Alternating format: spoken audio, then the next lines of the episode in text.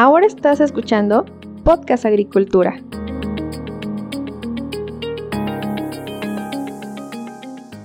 Hola a todos, me da mucho gusto saludarlos nuevamente. Yo soy Olmo Axayacat y en este episodio, el número 280 del podcast, vamos a hablar sobre agricultura urbana vertical de interiores, mejor conocida como agricultura indoor. Sin duda, uno de los tipos de agricultura más tecnificados, dado que se produce en espacios cerrados y por lo tanto hay que utilizar sistemas hidropónicos y sistemas de iluminación LED. Para hablar sobre este tema me acompaña el día de hoy Juan Zúcar de la empresa Verde Compacto, quien nos va a hablar sobre su producto el Hopster, una granja urbana que está dentro de un contenedor marítimo reciclado.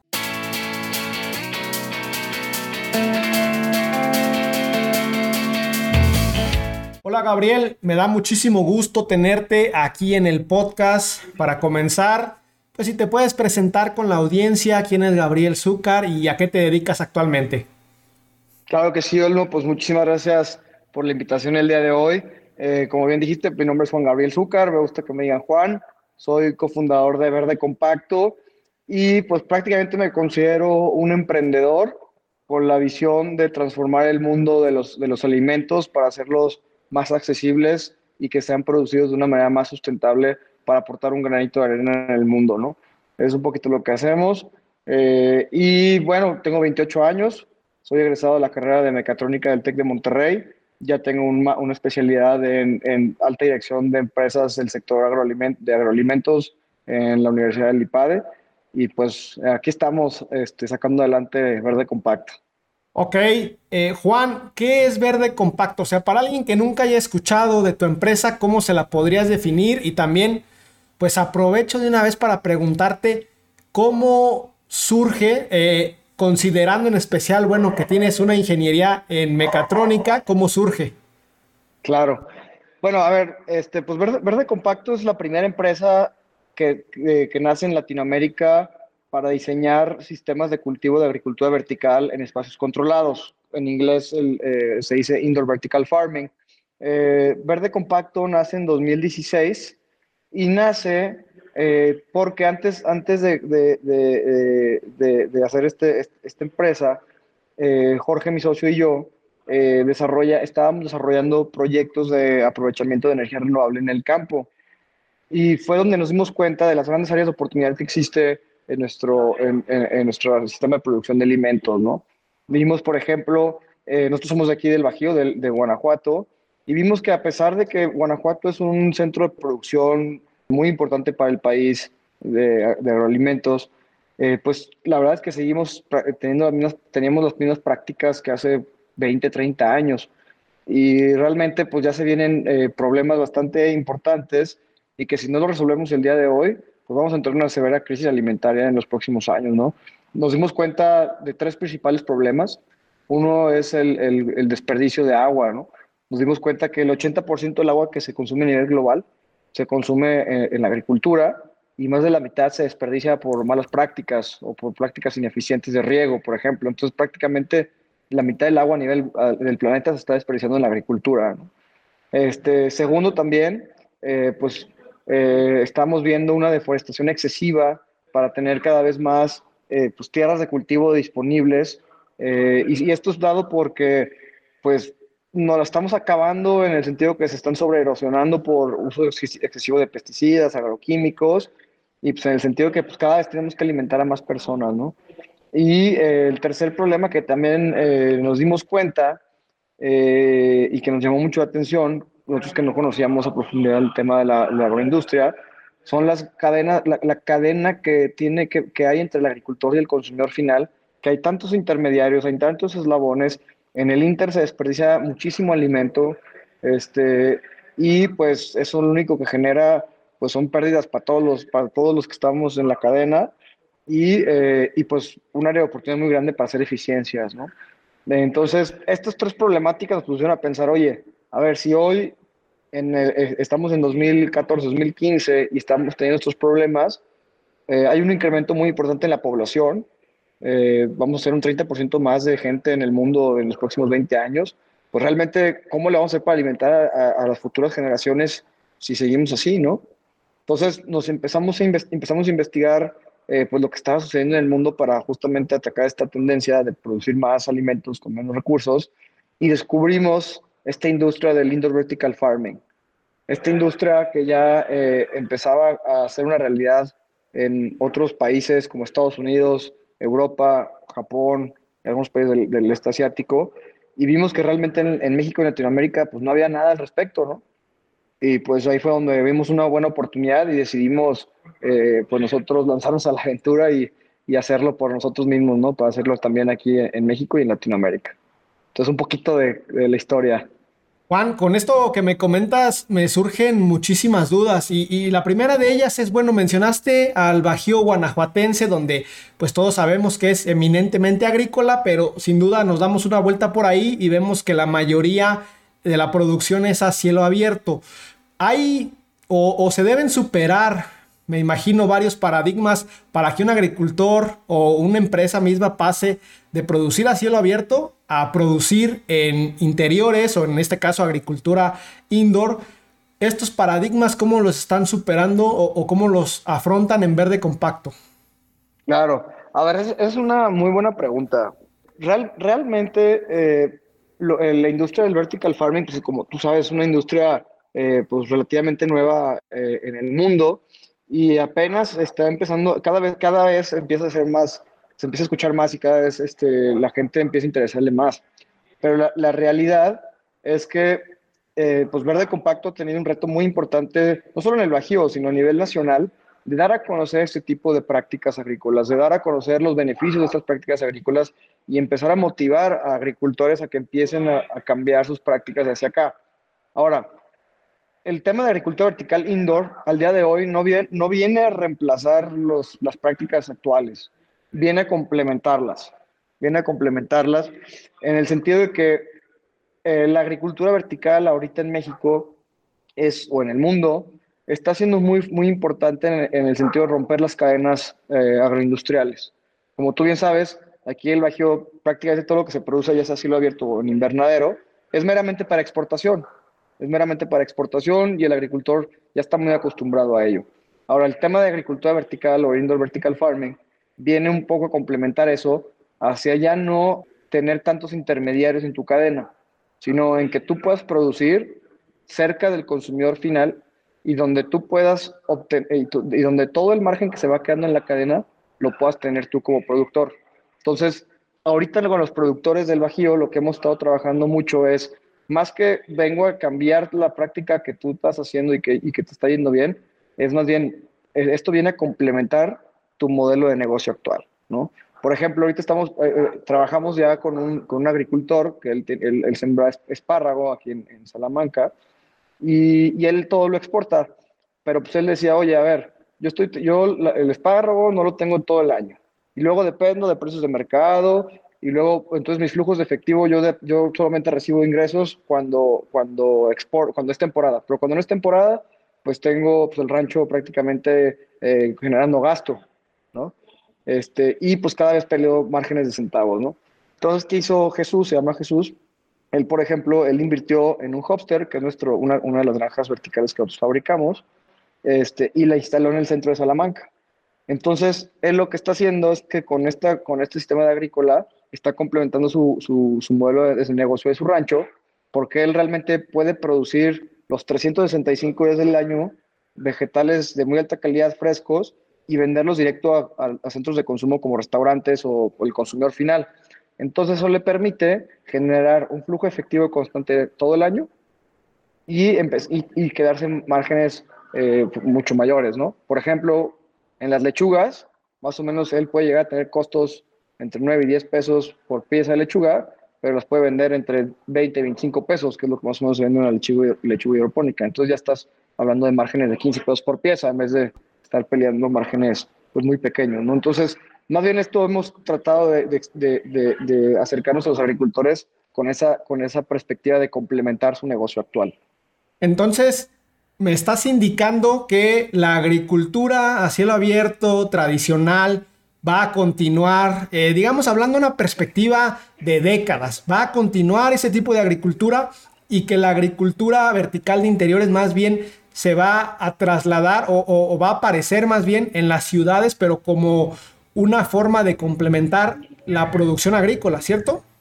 Sí, sí, sí, claro. Sí, a ver, la solución a, la, cadena, a, mejorar nuestra cadena agroalimentaria, pues realmente es una serie de soluciones, no hay una sola solución. Y exactamente, como bien lo dijiste tú, la agricultura vertical, pues cada vez iba a ser más importante y, va a ser muy también dependiendo de la región en donde se encuentre el agricultor. Por ejemplo, México, que tiene un, muy buen clima y, tierras muy fértiles, en México visualizamos que va a ser un poco como tú lo mencionaste, que va, va, a empezar poco a poco a ser más en las ciudades y más por regiones, donde empiecen donde hay algunos desiertos de comida, donde, donde la cadena de suministros eh, sea muy compleja para llegar para llevar producto fresco, ¿no? O donde las temporadas sean muy marcadas. Entonces, ahí es donde va a empezar más a entrar las ciudades. En otras partes del mundo, que también hemos, hemos trabajado proyectos, eh, pues ya realmente ahí sí se está haciendo su método de producción de, de alimentos, porque pues hay países con, los que hemos trabajado que el 80% de sus alimentos frescos los importan y ahí sí la agricultura vertical empieza a ser eh, su método de cultivo principal. Entonces, a ver, aquí me surge otra duda. ¿México podría correr, correr el riesgo de quedarse atrás respecto a otros países en cuanto a agricultura vertical de interiores, justamente porque no tenemos tanta necesidad como otras naciones? Pues al revés, más bien México, como tiene muy buenos climas, muy buenas tierras, pues es lo que ha, es lo que es lo que ha eh, hecho que sea un poco más complejo que la agricultura vertical sea, que sea competitiva contra la agricultura tradicional. Ahora, ya empieza a haber, por ejemplo, eh, comercializadores en Estados Unidos que compran producto de México y otros países que están montando sus granjas para producir ya ahí mismo en Estados Unidos. Entonces, lo que va a pasar es que definitivamente el, agricultor mexicano se va en unos años más, va a empezar a enfrentarse contra ese tipo de, este, de, prácticas en el extranjero. Y realmente para que venga, y otra vez, para que esto venga a sustituir a, la, agricultura actual, pues sí va a tomar su tiempo, pero pues ya hay gente que le está entrando y que, se está preparando para ello. Entonces, eh, en México, pues vamos a tener que seguir tecnificando y optimizando nuestras prácticas a cielo abierto, a, invernadero, para poder este, atacar estas tendencias que mencioné al inicio, pero también va a tener que empezar a complementar ciertas, ciertos procesos con esta tecnología para poder vender a nivel local y poder ser competitivo también a nivel internacional, ¿no? Interesante, sin duda, Juan, esto que comentas. Ahora me gustaría que nos ayudaras a visualizar qué es lo que implica o, cómo se realiza la agricultura vertical indoor o de interiores. Por ahí nos mencionaste el nombre de un producto que ustedes venden, no sé si me lo puedes repetir, e indicarnos ¿Cómo funciona eso? O sea, ¿dónde se instala? ¿Qué se requiere? ¿Qué cambio respecto a la agricultura tradicional vamos a tener? Claro, sí, muy buena pregunta, Almo.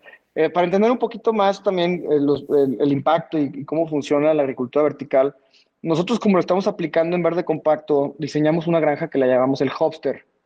El Hopster es una granja que en, 30 metros cuadrados, que es un contenedor de barco eh, reciclado, nosotros los compramos este, de segunda mano, y al interior le eh, construimos una granja productiva. Y básicamente instalamos, o, la granja eh, tiene dos componentes clave que, que, hacen que se pueda producir.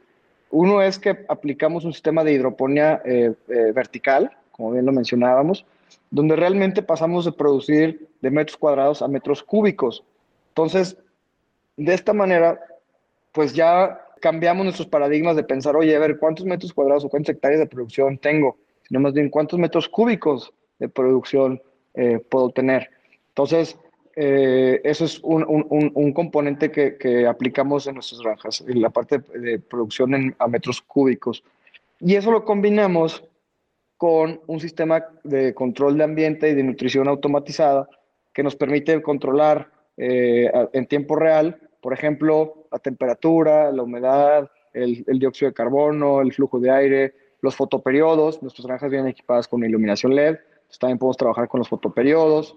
Este, toda la, nutrición eh, de manera automatizada para que realmente la, la planta le demos eh, la cantidad precisa de nutrientes que necesita cuando los necesita. Entonces, lo que buscamos con esto, eh, o al integrar estos componentes, es que prácticamente cualquier persona pueda producir vegetales hidropónicos de muy alta calidad, de calidad premium, durante todo el año, o sea, los 365 días del año, sin importar en dónde esté ubicado, sin importar la temporada, ¿sí? Y aprovechando los recursos. Por ejemplo, este hoster que te menciono de 30 metros cuadrados, el contenedor, puede producir la misma cantidad de lechugas eh, que a cielo abierto de media hectárea al año. O sea, lo que tú produces en un año en media hectárea y lo que produces en un año en el hoster es prácticamente lo mismo. ¿Por qué? Porque pues, al, tener todas las condiciones controladas, pues tú puedes tener ciclos todo el tiempo e inclusive puedes acelerar los ciclos de cultivo, ¿no? Este, entonces, un poquito cómo funciona. El hecho de estar eh, al, interior también nos da también la seguridad de que los cultivos, aparte de que estén protegidos contra el clima o, lo que esté sucediendo al exterior, también están protegidos contra plagas. Entonces, eso también eh, pues nos genera una seguridad eh, al momento de invertir, por ejemplo, en, ampliar nuestra producción, porque vamos a tener una producción segura, que no la vamos a perder por, por plagas o por clima. O eh, también nos va a evitar este, el uso de, de pesticidas, por ejemplo. Y lo tercero es que al ser un sistema de hidroponía y, en ambiente controlado, logramos tener una, un, logramos utilizar el 100% del agua que se, que, que, se consume. O sea, no desperdiciamos ni una gota. Entonces, eh, por ejemplo, para producir una lechuga también en este tipo de granjas, eh, te puedes ahorrar hasta 10 litros de lechuga por pieza. Entonces, se empieza a hacer un tema muy interesante. Y justo por esto que te comento, es, es, es un poco del respaldo, ¿no? O del, del antecedente a todo hacia dónde va la industria y, por qué más acercada al consumidor y por qué más sustentable y por qué se pueden producir productos o vegetales más frescos, de mejores sabores, ¿no? Y cerca del consumidor. Esto que me comentas me, llama mucho la atención porque es una producción agrícola pues altamente tecnificada. O sea, hablaste de iluminación LED, hablaste de hidroponía, que obviamente implica un sistema de riego automatizado. Eh, en este sentido, pues también me surgen varias dudas. La primera de ellas y creo que es importante, los clientes que ustedes están teniendo son productores eh, jóvenes en general, digámoslo, o un poco más grandes de edad, porque me imagino que el manejo pues no se les facilita a algunos productores ya de mayor edad, ¿no? Claro, realmente hemos tenido un poco de todo, ¿eh? Olmo, la verdad, para serte honesto, hemos tenido un poco de todo. Eh, sí se nos acerca mucha gente joven, pero también hemos tenido gente de todas las edades con los que hemos trabajado. Al final, eh, lo que estamos haciendo en, Verde Compacto es que este tipo de granjas, este tipo de sistemas de cultivo, eh, pueda, las pueda eh, trabajar cualquier persona. O sea, tenga la edad que tenga o venga de donde venga. O sea, no necesariamente inclusive tienes que ser agrónomo o agricultor para poder tener un, uno de estas granjas. Es parte de lo que estamos acercando a la industria de producción, que también abriéndole la puerta a, personas que, que no, que, que, no necesariamente tengan los conocimientos. Entonces, y eso lo hemos logrado gracias a, cómo están diseñadas las granjas y también porque Verde Compacto eh, acompaña a, nuestros growers durante eh, su ciclo de arranque y, les damos soporte eh, durante los primeros años de, vida del proyecto, porque pues, sabemos que si, los, si nuestros agricultores o nuestros growers les, va, les va bien, son exitosos, pues también a nosotros nos va a ir bien, ¿no? Oye, Juan, y en términos económicos, que es una pregunta obligada, no sé si tengan alguna información sobre el retorno de la inversión. Si un agricultor como el que nos comentaste, que ya es agricultor en campo abierto y que de repente viene y dice, bueno, quiero a lo mejor otro ingreso para tener flujo de efectivo todo el año, pone un contenedor, eh, como lo dijiste, a lo mejor en la ciudad, de manera general, no sé si quieras utilizar algún ejemplo de algún cultivo o ah, no sé, porque me imagino que va a variar, ¿no? Eh, de, manera, general, ¿en cuánto tiempo se obtiene el retorno sobre la inversión? Claro, sí, justamente como, también lo dijiste muy bien. A ver, el retorno de inversión depende totalmente en qué vas a producir y en dónde lo vas a vender o cómo lo vas a vender. Entonces, hemos visto, por ejemplo, en, en algunas zonas del país, donde se tienen mejores eh, retornos de inversión contra otros, ¿no? Pero en promedio aquí en México lo que hemos estado viendo es un retorno de inversión entre 3 y 4 años en, este tipo de sistemas. Otra vez depende totalmente de, los factores que te comenté. Ahora, igual como, trabajamos nosotros, cuando un, agricultor nuevo o alguien que quiere eh, eh, entrarle al tema del indoor vertical farming o, agricultura urbana, se acerca con nosotros, nos platica su proyecto y lo primero que hacemos es entender un poquito más sus necesidades y cuál es el proyecto que quiere hacer. Una vez entendiendo eso, tenemos, tenemos un simulador financiero para que el cliente pueda simular cómo, qué va, como, como dijimos, qué va a producir, a quién se lo va a vender, cómo lo va a vender, etcétera. Y en función de eso, hacer un análisis muy específico de cuál va a ser su retorno de inversión. Y antes de tomar una decisión de compra o, no de inversión, pues ya tener más o menos la, eh, la visión del proyecto a, mediano plazo. ¿no? Y ahí mismo es donde aprovechamos también para orientar a, nuestros clientes, para, ver, para decirles consejos hacia dónde puede mejorar, por ejemplo, su proyecto o, cómo hacer mejores prácticas. ¿no? Los clientes de verde compacto, ¿qué están produciendo? Uf, de todo, ¿eh?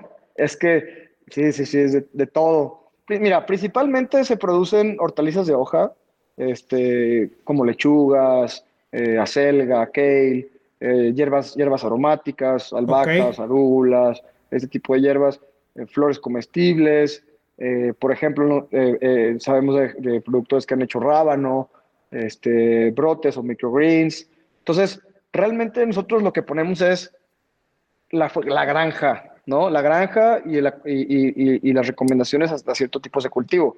Pero ya el, el productor es libre de empezar a probar distintos cultivos y distintas variedades. Obviamente nosotros sabemos cuáles son más factibles y más rentables, ¿no? Este, para, para aconsejarlos, sí. pero, pero son los principales cultivos que, que, nuestros clientes producen. Por ejemplo, estamos trabajando en un proyecto en el extranjero donde ya estos, eh, ellos ya están empezando a producir tomates, están, eh, que están buscando producir champiñones, este, hay otros que, en, eh, están, están empezando a producir fresas.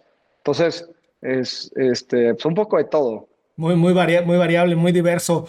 E, en, términos de operabilidad, ¿cuántas personas se necesitan para operar un contenedor durante todo el año? Claro. Ah, también es otro punto muy importante.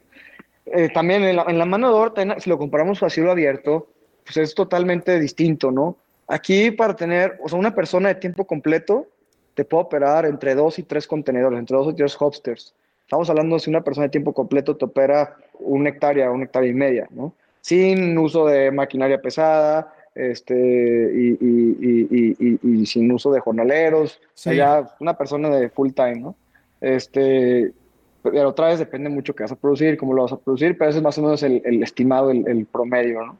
De la mano de obra. ¿Una persona entonces te puede operar dos hopsters, dijiste? Correcto, correcto. O sea, y ella, esa persona, haría todas las labores dentro de los dos contenedores sin ningún problema. Sí, sin problema. O sea, ¿cuáles son normalmente cuál es el día a día de un, de un grower, no?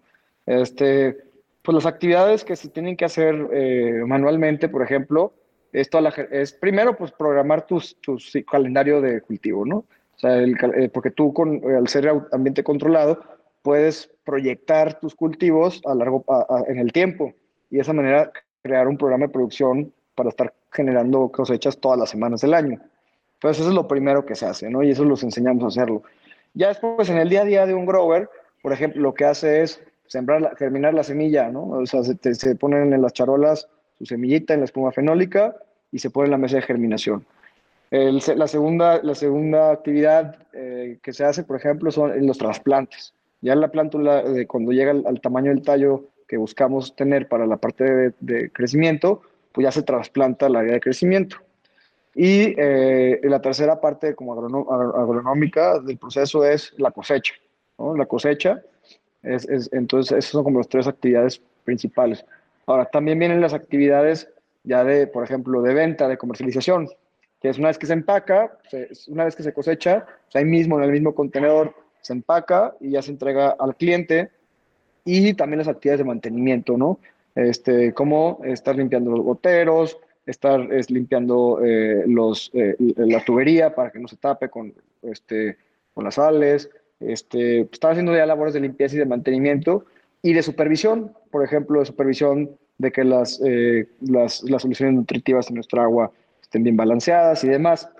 ¿Y cómo se logra hacer esto? Por ejemplo, eh, se calendariza en la semana. Por ejemplo, tenemos eh, eh, clientes o growers que, por ejemplo, los lunes hacen toda la labor de, germinación, trasplante y cosecha, y el mismo lunes entregan este, a, los restaurantes, o si es una germinación un poco más, más robusta, pues a lo mejor nomás los lunes se cosecha, los martes se germina y se trasplanta, los miércoles y jueves hacen labores de mantenimiento y los viernes ya se hacen este, otro tipo de labores más administrativas y demás, ¿no? Entonces, pues son actividades muy básicas las que se llevan a cabo. Muy bien, interesante. Oye, para darnos un poco idea sobre cómo es la producción dentro de estos hopsters, vamos a poner el ejemplo de alguna lechuga. Hablamos entonces de metros cúbicos. Eh, para quien todavía no comprenda el tema de metros cúbicos, pues estamos hablando de la producción a distintos niveles. Dentro de uno de estos contenedores, ¿cuántos niveles de lechuga se pueden llegar a tener? A ver, nuestro sistema de crecimiento vertical, los invitamos a, verlo en, los videos de YouTube, le pueden poner de compacto Hopster o en nuestra página web o en las redes sociales, no está compuesto por un sistema de racks. O sea, es muy común en la agricultura vertical pensar de niveles, como mencionas.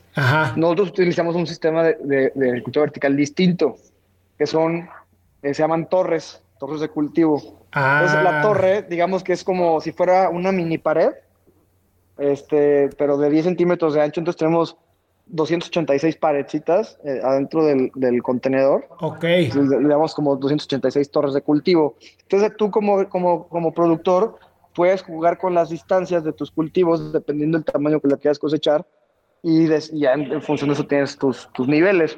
Por ejemplo, de lechugas, si son, van a ser variedades eh, de cabezas completas o full heads, puedes poner entre 11 y 12 piezas por torre. Ok.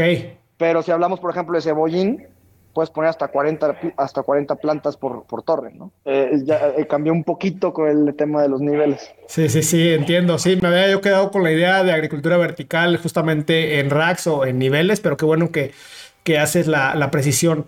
Juan, para ir terminando con nuestra plática, si alguien quiere saber más sobre verde compacto, ¿dónde los puede localizar? Claro que sí. Eh, pues claro que podemos continuar la plática y nos encantaría recibir sus dudas y, y, platicar más con ustedes. Nos pueden encontrar en nuestra página web verdecompacto.com o en nuestras redes sociales en Instagram, eh, Facebook o TikTok como Verde Compacto o directamente me pueden mandar un correo a juan.gabriel.verdecompacto.com y con muchísimo gusto estamos abiertos para seguir la conversación. Excelente. Pues algún comentario final que le quieras compartir a la audiencia del podcast, Juan. Adelante. Sí, pues invitarlos a, toda la audiencia a empezar a ver a futuro en cómo vamos a solucionar este, este, este, reto que tenemos todos en la industria de producir eh, más alimentos, eh, ayudando al medio ambiente, ayudando a la sociedad y que podamos hacer negocio todos. ¿no? Creo que es un reto eh, que todos como agricultores en la industria, y como personas tenemos que, trabajar juntos para poder llegar a tener una producción más sustentable y más accesible para, las futuras generaciones. Entonces, pues los invito a pensar y a reflexionar en ello. Y pues nada, me encantaría eh, eh, eh, escuchar sus comentarios y seguir la conversación.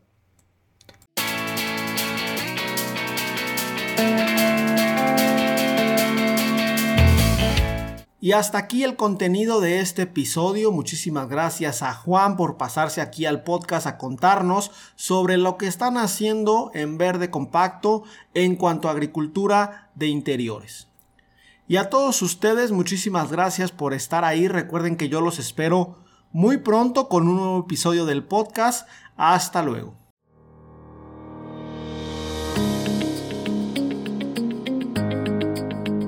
Hemos llegado al final de este episodio. Muchas gracias por escuchar Podcast Agricultura.